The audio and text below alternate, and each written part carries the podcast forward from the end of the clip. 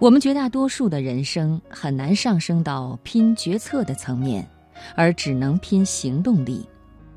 行动力强的人遇到的失败也会多，所以你常常看到那个躺在家里的人嘲笑去行动的人。你瞧，又失败了吧？然而三五年之后，躺在家里的人依然躺在家里。而走出去的人虽然没有抵达他最初想要到的地方，却阴差阳错地遇到了别的机遇，开启了规划外的精彩人生。今天晚上，我首先就和朋友们一起来分享一篇文章：我们只能拼行动力。作者艾小阳。我朋友圈里的一个女生，活得像电视剧里演的一样。刚认识她的时候，她放弃了上海稳定的工作，在日本的一家料理店里帮忙。加了微信以后，发现他今天在京都，下周又去了北海道，追寻日本美食的脚步。他想开日料店，因为投资大，放弃了。后来他又去了印度肯尼亚。我知道他不是白富美，有时候为他揪心，不知道他什么时候能上岸。有一天，他忽然发微信给我，说来武汉了，在地质大学学习珠宝鉴定。第二年，他开了家微店；第三年，有了南京的实体店，专卖非洲的蜜蜡、玛瑙。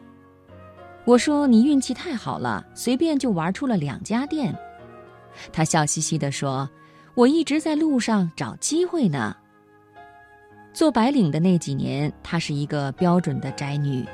生活单调无聊，工作早早碰到了天花板，想要改变却真是晚上想想千万路，白天继续走原路。他说那段时间真的很懈怠，恋爱都懒得谈。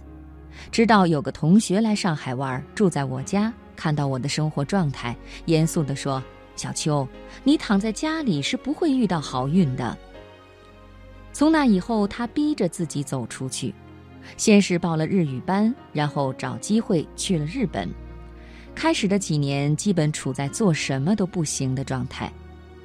虽然见了很多世面，但并没有带来人生的转折，更别提收益了。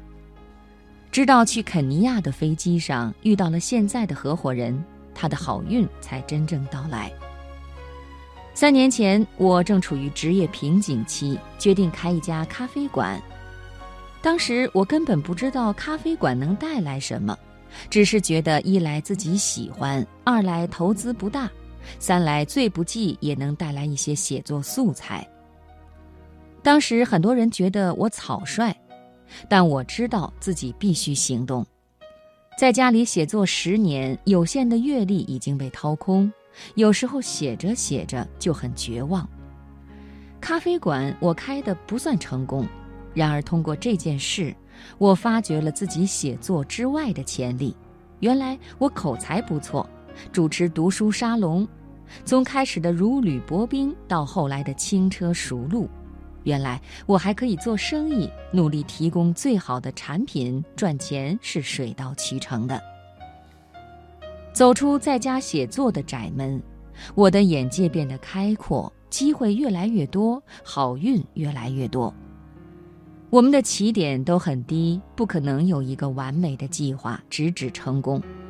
我们像小树一样，一圈一圈地画自己的年轮，但只有走出第一步，哪怕失败了，你才知道第二步该如何走。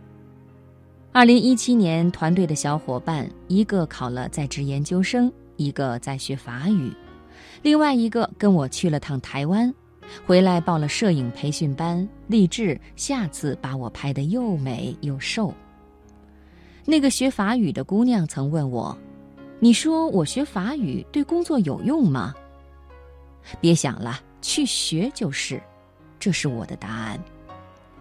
人类的想象力是有限的，世界却是无穷的。你永远不知道自己迈出这一步会遇到什么，所以。我更喜欢那些想做就做的人。